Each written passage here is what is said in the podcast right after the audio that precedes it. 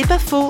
Pâques, c'est la vie plus fort que la mort. Francine Carillo, théologienne et écrivain.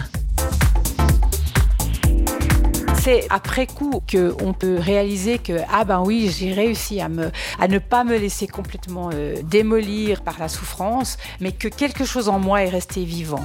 Et ce quelque chose, il est justement témoin d'une vie plus forte que la mort. Et je crois que le Christ témoigne de ça, alors bien sûr à travers sa résurrection, mais aussi à travers ce chemin qu'il nous propose de d'endurer au fond l'opacité, parce que il n'y en a pas d'autre de chemin. La vie humaine, elle est faite de ça, elle est faite de moments magnifiques, mais aussi de moments terribles. La foi ne nous fait pas marcher comme ça euh, de façon légère tous les jours, pas du tout, mais simplement elle nous donne cette force de vivre ce que nous avons à quotidiennement.